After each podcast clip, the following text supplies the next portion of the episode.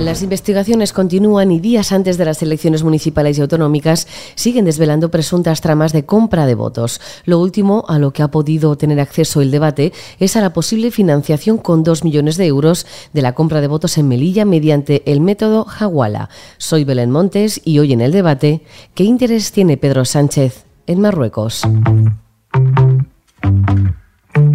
Hoy en el debate, el podcast diario de Debate.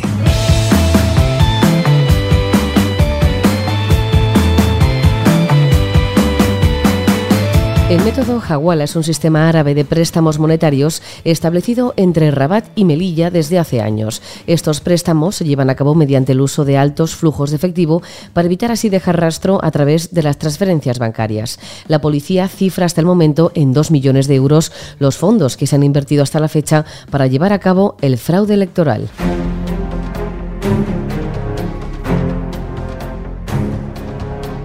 Hasta Melilla, uno de los focos en los que se ha centrado la investigación, se ha desplazado Alejandro Entrambasaguas, responsable de investigación del debate. Alejandro, ¿qué tal? ¿Cómo estás? Hola, Belén. Además de todo lo publicado en el debate en exclusiva, ¿qué más has podido saber sobre la presunta compra de votos y el posible fraude electoral? Pues que tanto la Policía Nacional como la Guardia Civil, que son las dos instituciones que están llevando la investigación, lo tienen bien claro. Aquí estamos ante una red criminal, ante una organización muy bien planificada, tremendamente diseñada que opera desde hace años. Esto no es nuevo en Melilla. Cada vez que se llevan a cabo comicios electorales, surge la sombra de sospecha de fraude electoral. Sí que es cierto que lo que ha cambiado este año con respecto a otros es la brillante organización que eh, tenía el grupo y lo bien diseñados que estaban los pagos a las personas que se prestaban a cambiar dinero por sus papeletas. La investigación la está llevando desde Madrid la Brigada de Información, la Comisaría General de Información, que es, por decirlo de alguna manera, como los servicios de inteligencia de la Policía Nacional. Eh, pero al mismo tiempo también están contribuyendo, como decimos, la Guardia Civil, la Policía Local de Melilla y también dos unidades específicas de la Policía Nacional, como son la UDEF, que se está encargando de rastrear de dónde proviene el dinero que se está usando para la compra de los votos por correo y al mismo tiempo también la UDICO por si el origen de ese dinero tuviera algo que ver con el tráfico de drogas, que es una de las líneas que están siguiendo los investigadores. Te encuentras en Melilla, desde donde también has podido comprobar que el consejero detenido por esta presunta compra de votos infló contratos para desviar una parte del dinero. ¿Hay datos del dinero total que se pudo blanquear en estas operaciones? Lo que hemos publicado en el debate es que la policía sospecha que un contrato público de 60.000 euros que fue adjudicado a comienzos del mes de mayo por parte del consejero de Melilla que ha sido detenido, pudo haber servido parte de esos 60.000 euros pudieron haber sido desviados para financiar los pagos que se emplearon para la compra de votos por correo. Como digo, estamos hablando de un contrato de 60.000 euros cuyo objeto era la organización de un concierto. Mm, se trajo a dos cantantes gaditanos para que cantaran el 6 de mayo aquí en, Melilla y de esos 60.000 euros los cantantes tan solo recibieron 7.000 euros. Es decir, estamos hablando de la desaparición de en torno, en números redondos, a de 53.000 euros y los investigadores lo que sospechan es que parte de ese dinero pudo servir para financiar esta, esta red. Mañana en el periódico vamos a desvelar en exclusiva un audio grabado por el cantante que recibió los 7.000 euros donde explica que se acaba de enterar de que en realidad la adjudicación fue de 60.000 euros y lo que hace es verbalizar, recriminar al consejero detenido pues eh, qué fue lo que hizo con, con ese dinero. ¿no? Alejandro Entrambasagua, responsable de investigación del debate, muchas gracias. Gracias a ti, Belén.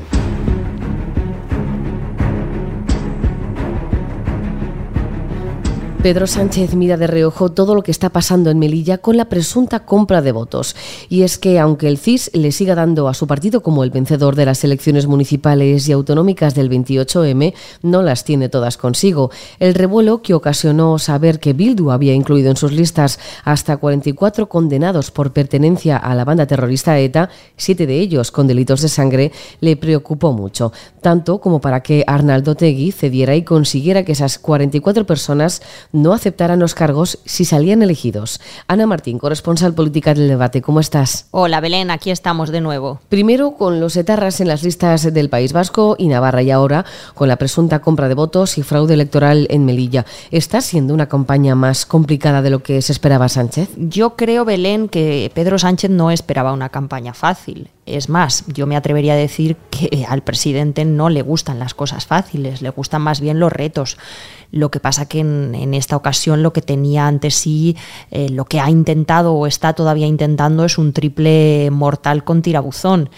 Em, es ser el gran revulsivo de la campaña del PSOE, ilusionar y movilizar a ese eh, electorado de izquierdas, eh, pero eh, obviando o pasando por alto o haciendo que los demás lo pasemos su falta de credibilidad, los aliados que ha tenido durante toda la legislatura y sobre todo su hemeroteca. ¿Cómo está Sánchez de cara al próximo domingo? ¿Está tan preocupado como parece? En el PSOE hay cierto hermetismo y eso siempre es señal de que las cosas pues no van bien. Mm, no diré que el Partido Socialista ha venido rebajando expectativas porque en realidad ya partían de unas expectativas eh, bastante bajas. Es decir, em, el PSOE mm, siempre ha jugado en estas elecciones a conservar lo que tenía. Con eso se, conformaban y se conforman. No aspiran a obtener nada más, eh, si acaso el Ayuntamiento de Barcelona, pero puede tratarse de una victoria pírrica si por el camino se dejan el de Sevilla o se dejan alguna comunidad que actualmente gobiernan, como La Rioja, eh, Cantabria, Baleares, Extremadura o Castilla-La Mancha. El CIS da como ganador al PSOE, aunque el resto de encuestas no. ¿Sigue creyendo que su partido tiene tanta fuerza o es consciente de lo que se le viene encima y que puede ser el reflejo de las generales? Mm, bueno, Belén, creo que no te descubro nada nuevo si te cuento que los primeros que no se creen los resultados del CIS son los propios socialistas, porque su presidente José Félix Tezanos no se dedica a medir el voto, sino a inducirlo. Es algo que hemos dicho en este mismo micrófono eh, en ocasiones anteriores. Em, a partir de ahí, pues claro que estas elecciones van a ser una especie de primera vuelta para las generales. Eh, creo que va a ser muy importante el relato que tanto el Partido Popular como el Partido Socialista em, empiecen a construir ya la noche electoral y sobre todo en la mañana del lunes 29, como empiecen a, gestionar esos resultados. Y a partir de ahí pues influirán, eh, influirán en la tendencia demoscópica cuando faltan pues eso, apenas seis meses para las elecciones generales e influirán también en el estado anímico del electorado, del de centro derecha y también del de izquierdas. Ana Martín, corresponsal política del debate, muchas gracias. Un placer, Belén, aquí me tienes para cuando quieras.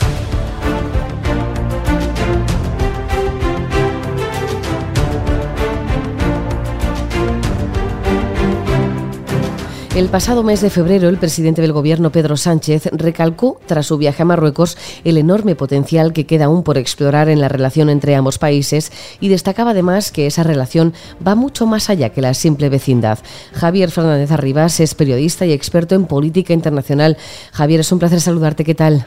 Hola Belén, encantado a tu disposición. Javier, ¿qué interés tiene Pedro Sánchez en Marruecos? Bueno, el interés que pueda tener Pedro Sánchez en Marruecos es el interés que debe tener el presidente del gobierno de España en las relaciones con un país vecino en el sur que es estratégico.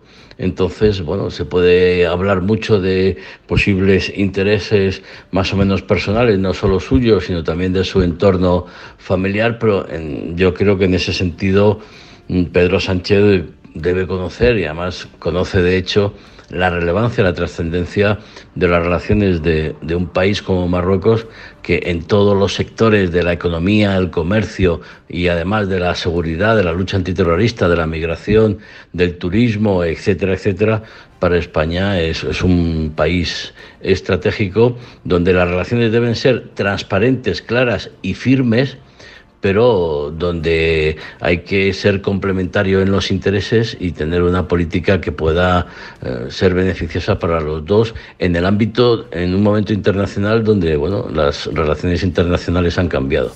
En el debate hemos publicado dos exclusivas, ambas relacionadas con la compra de votos y el presunto fraude electoral de cara a los comicios del 28M. ¿Te sorprende todo lo que está ocurriendo? El fraude electoral me, no es que me sorprenda, me indigna, pero no es solo en Melilla, es también en Mojácar, es en otros lugares de España. Creo que ahí la picaresca está funcionando y por desgracia puede que lleve funcionando durante tiempo también en Cataluña, con lo cual lo que no, lo que no veo es eh, la posible influencia o interés eh, que, en, algún medio y además sin ningún tipo de fundamento se ha atribuido a, Marruecos. Se podía atribuir también a los servicios secretos de Argelia, ¿no? que también tiene muchos intereses. Se utiliza eh, los servicios secretos porque sabes que no te van a responder ni a favor ni en contra y luego, bueno, pues es verdad que lo de Marruecos vende mucho, pero en este sentido creo que si no se presentan pruebas, si no se presentan eh, hechos fehacientes, creo que es una más de lo que puede ser una eh, noticias eh, falsas o desinformación que interesa a alguien para enturbiar o intoxicar las relaciones entre, entre España y Marruecos.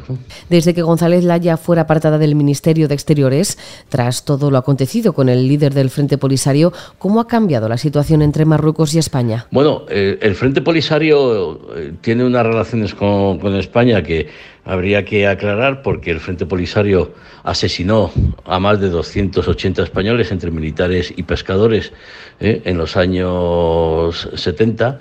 La gente se, se olvida. Ahora, bueno, pues se arrogan la única exclusividad y representación de los saharauis y no es cierto porque hay movimientos en el Sáhara como el Movimiento Saharaui por la Paz o la Asociación por los Derechos Humanos, etcétera, que representa los intereses también de los saharauis. ¿Eh? En Tinduf, a pesar de la represión y todo lo que lleva a cabo el, Frente Polisario a la gente que vive allí, pero también en zonas como Dakhla, El Ayun, Gelmin, donde los saharauis están eligiendo a sus representantes. La situación entre España y Marruecos después de la crisis provocada por acoger aquí al líder de un Frente Polisario que, recordemos, rompió la tregua de 1991 en noviembre de 2020 y empezó a intentar eh, pegar tiros y, matar marroquíes en esa zona, bueno, yo creo que la situación entre Marruecos y España se ha aclarado y ahora mismo eh, políticamente es una situación bastante favorable, aunque por supuesto hay todavía cuestiones esenciales que hay que aclarar y que hay que negociar y que dentro de una relación de lealtad, de transparencia, de respeto, pero con la defensa de los intereses de ambas partes tiene que quedar clara para evitar para evitar fricciones. Eh, eh, Marruecos es un socio estratégico para España y más ahora después de la invasión rusa de Ucrania, donde, por ejemplo, por desgracia, porque Argelia es un gran país, pero Argelia está ahora más eh, en, lo que es el, el, lado ruso, teniendo en cuenta todo lo que es la gran amenaza que hay en el Sahel, no solo por los grupos terroristas que ahí están actuando, sino también por las actividades del grupo Wagner, de los mercenarios de, Rusia, con lo cual, bueno, yo creo que en ese sentido eh, las relaciones entre España y Marruecos van bien, tienen que mejorar, tienen que asentarse sobre bases firmes, claras y contundentes en lo que son los temas fundamentales, por ejemplo, Sáhara, por ejemplo, Ceuta, Melilla y las aguas de Canarias, y a partir de ahí desarrollarlas porque los intereses no son eh, eh, confrontados, sino que deben ser complementarios. Javier Fernández Arribas, periodista y experto en política internacional, muchísimas gracias. Belén, encantado, un saludo.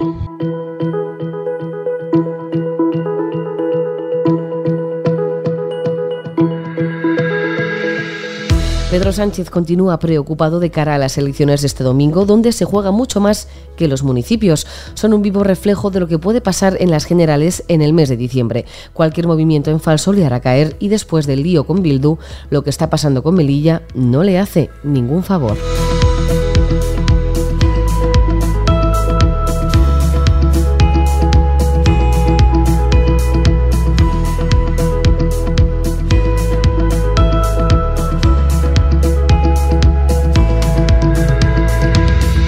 Puedes escuchar este podcast en eldebate.com y en las principales plataformas de audio. Recibe un saludo de quien te habla, Belén Montes. Gracias por estar al otro lado. Adiós.